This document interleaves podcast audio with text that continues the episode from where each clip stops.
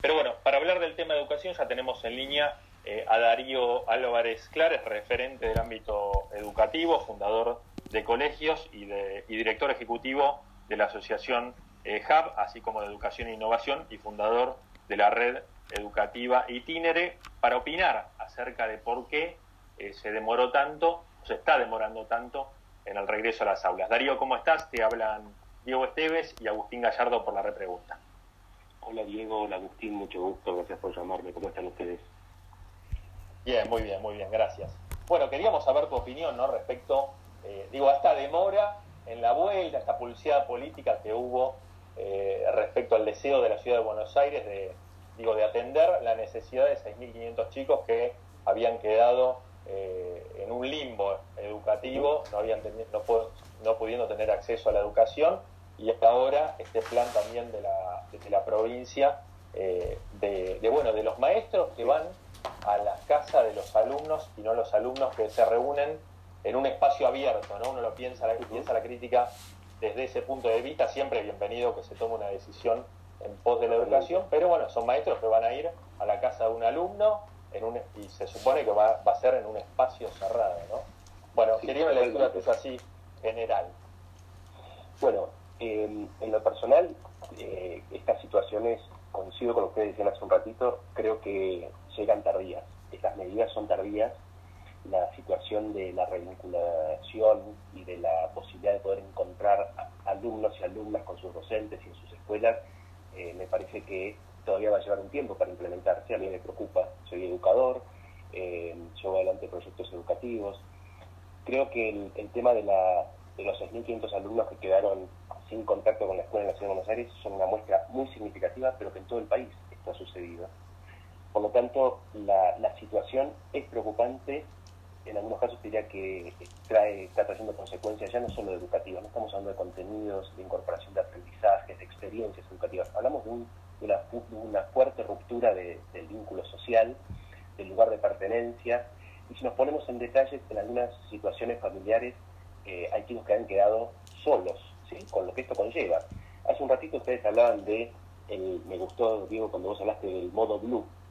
Y ah. yo creo que el modo blue en la educación hace muchos meses que está funcionando. Y no solamente es una necesidad, una comodidad, sino que es una realidad.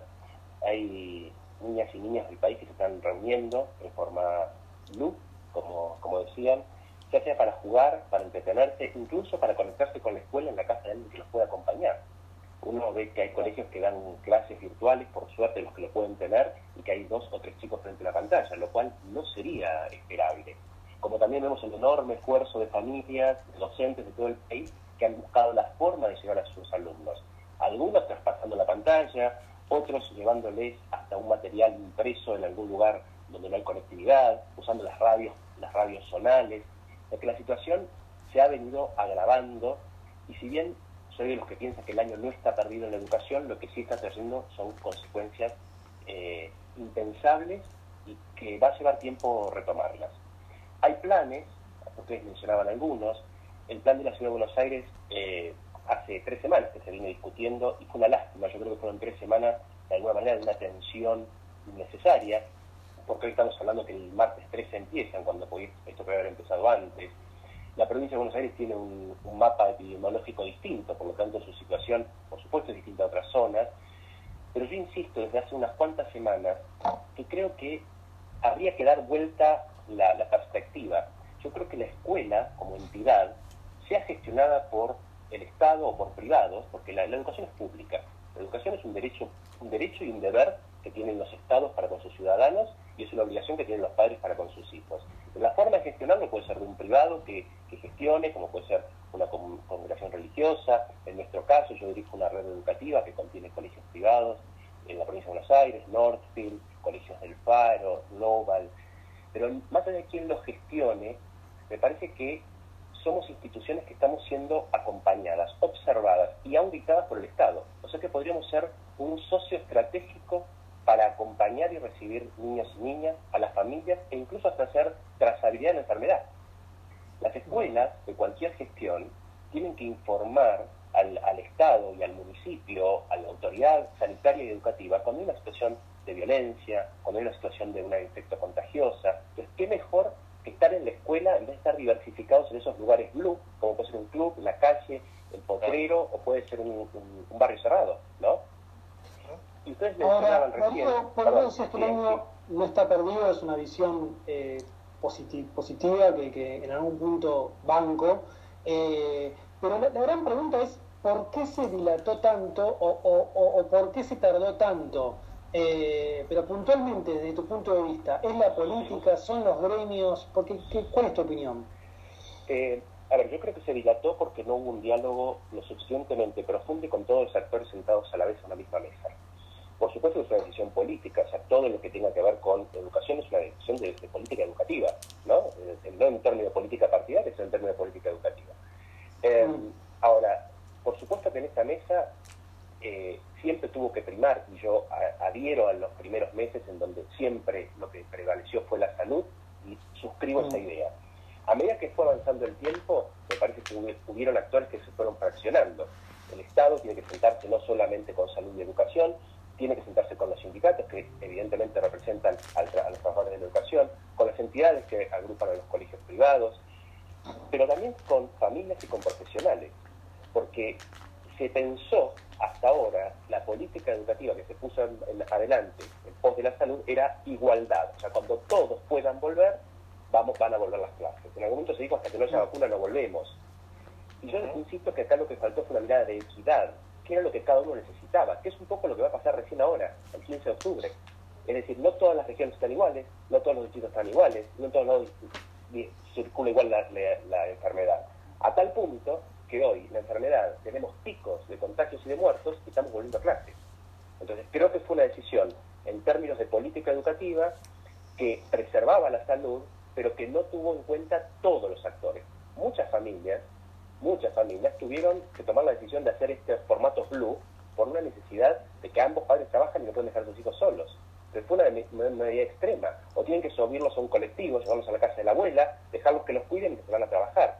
O sea que hoy en la situación es preocupante, pero blue. Entonces digo, ¿cómo hacerlo para que sea transparente? Me tiene que ver con una cuestión claramente de una política y que incluso podamos probar estrategias que sin poner en riesgo la vida de nadie, si hay que volver atrás, hay que volver atrás. Los protocolos de salud están establecidos por el Consejo Federal de Educación desde el mes de julio.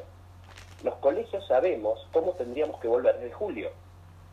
Entonces me parece que hay que sumar actores. Incluso te diría que en el mundo privado no educativo los municipios podrían hacer grandes alianzas con eh, empresas, con empresas de transporte, con empresas que ayuden a abrir los colegios de su región. Me parece que hay que ir, para llegar a una política macro hay que, hay que ir desde lo micro.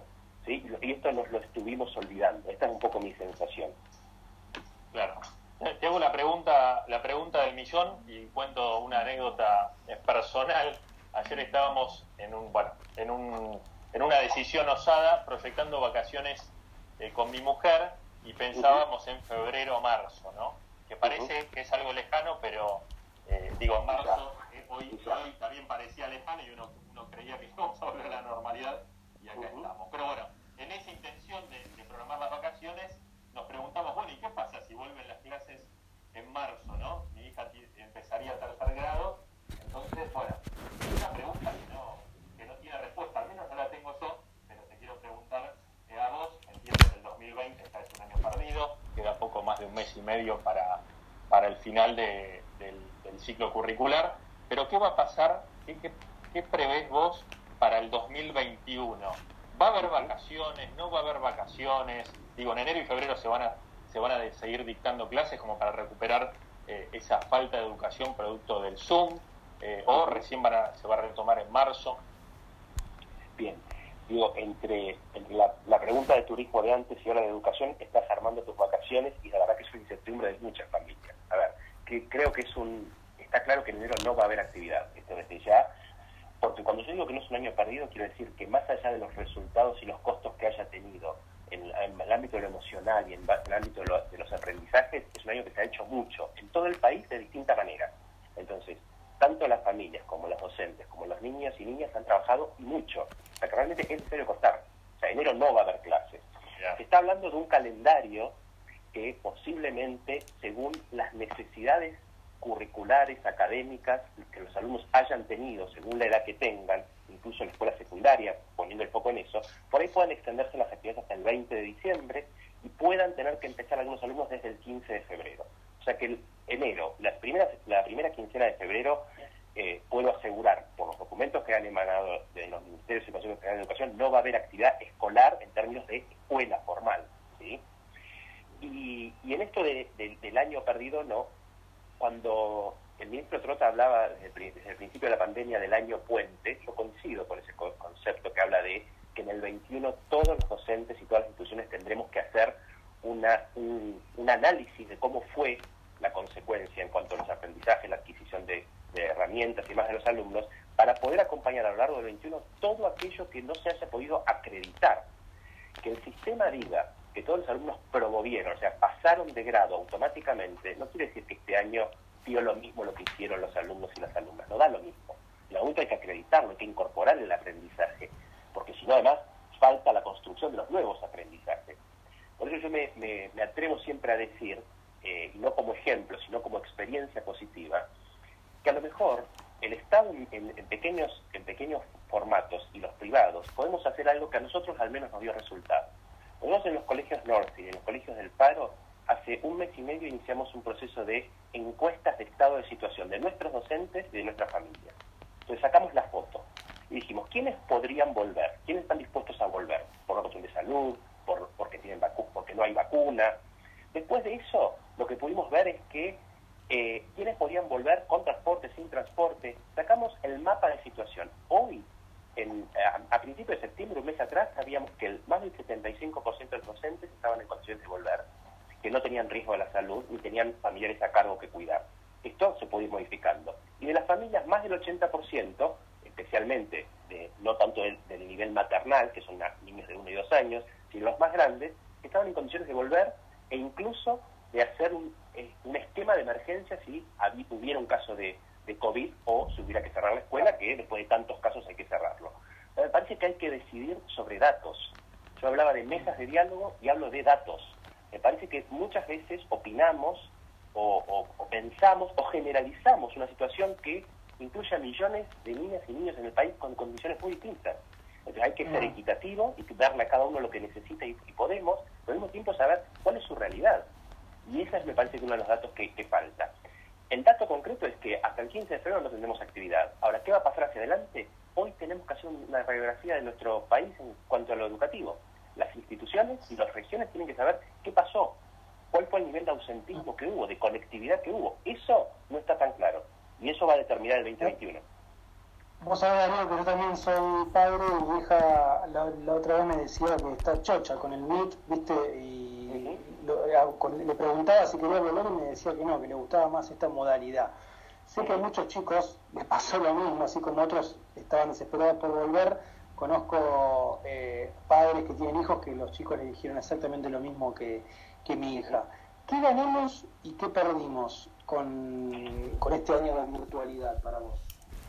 Mira, Agustín, lo que vos contaste respecto a tu hija tiene que ver justamente con esto de que la educación tiene que pensarse ya desde hace habla de educación, menos nosotros en la red y trabajamos en este concepto de lo, innovador. Lo innovador no tiene que ver con solamente el uso no de la tecnología, es un, aspecto, sino tiene que ver con los modos de enseñar y aprender. Y no todos los, chicos y todas las chicas necesitan lo mismo. Hay alumnos que esta situación les ha, los ha favorecido y hay algunos que los ha realmente eh, angustiado, deprimido, aislado. O sea, esto tiene que ver también con esa diversidad. Yo creo que perdimos el hecho de lo social, el hecho de estar juntos. Yo creo que se ha revalorizado la institución escuela y el rol docente con este contexto, en donde no va a ganar el lugar, 50% del lugar el homeschooling. Homeschooling puede ser un formato, estudiar desde casa es un formato para algunas familias y para algunos chicos. Ahora, ¿qué, hemos ganado todos? Yo creo que los, sobre todo los jóvenes han ganado autonomía, eh, han ganado muchas instituciones y muchos, eh, muchos espacios de formación docente la herramienta digital como un irrenunciable, no es imprescindible, pero es irrenunciable, debe estar incorporada. Creo que se ha aprendido a cultivar la paciencia en algunos casos y también algo que se ha ganado es esta posibilidad de que cuando volvamos a las aulas hay muchas cosas que se hicieron que tienen que haber venido para quedarse. Espacios de creatividad, el uso de herramientas, el trabajo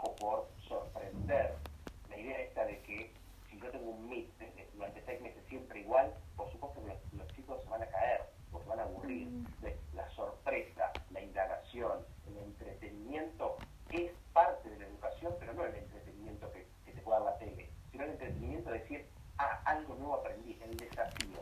Niños y niñas desafiados por querer aprender. Eso me parece que este contexto lo favoreció. Ya, la verdad que lo que es casi un cierre, digo, porque también hay que poner una mirada optimista ¿no? y sacar algo bueno de todo esto que nos, que nos ha pasado en los últimos 6, 7 meses. ¿no? Eh, digo, de, de bueno, una transformación tecnológica que claramente eh, se aceleró y que, y que sí tiene eh, un costado positivo. Te hago la última, que me, para que no me quede en el tintero la pregunta, porque realmente me interesa. Digo, el COVID nos da la posibilidad, estando en el extremo sur del, del, del mapamundi, de que otros países están eh, adelantados ¿no? en lo que es la pandemia, uno puede pensar en Madrid ahora viviendo un rebrote bastante intenso, pero ¿qué, ¿qué, nos enseñan los países que ya pasaron el momento de la pandemia que estamos pasando nosotros respecto a la vuelta a clases? ¿Qué, qué experiencias podés recoger vos?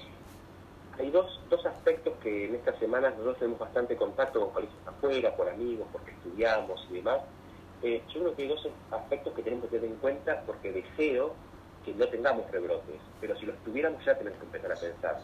Si nosotros abrimos las escuelas y en marzo hay rebrotes, ojalá si no fuera, tenemos que no empezar de nuevo como el 16 de marzo de este año. Tenemos que haber capitalizado, como bien preguntar.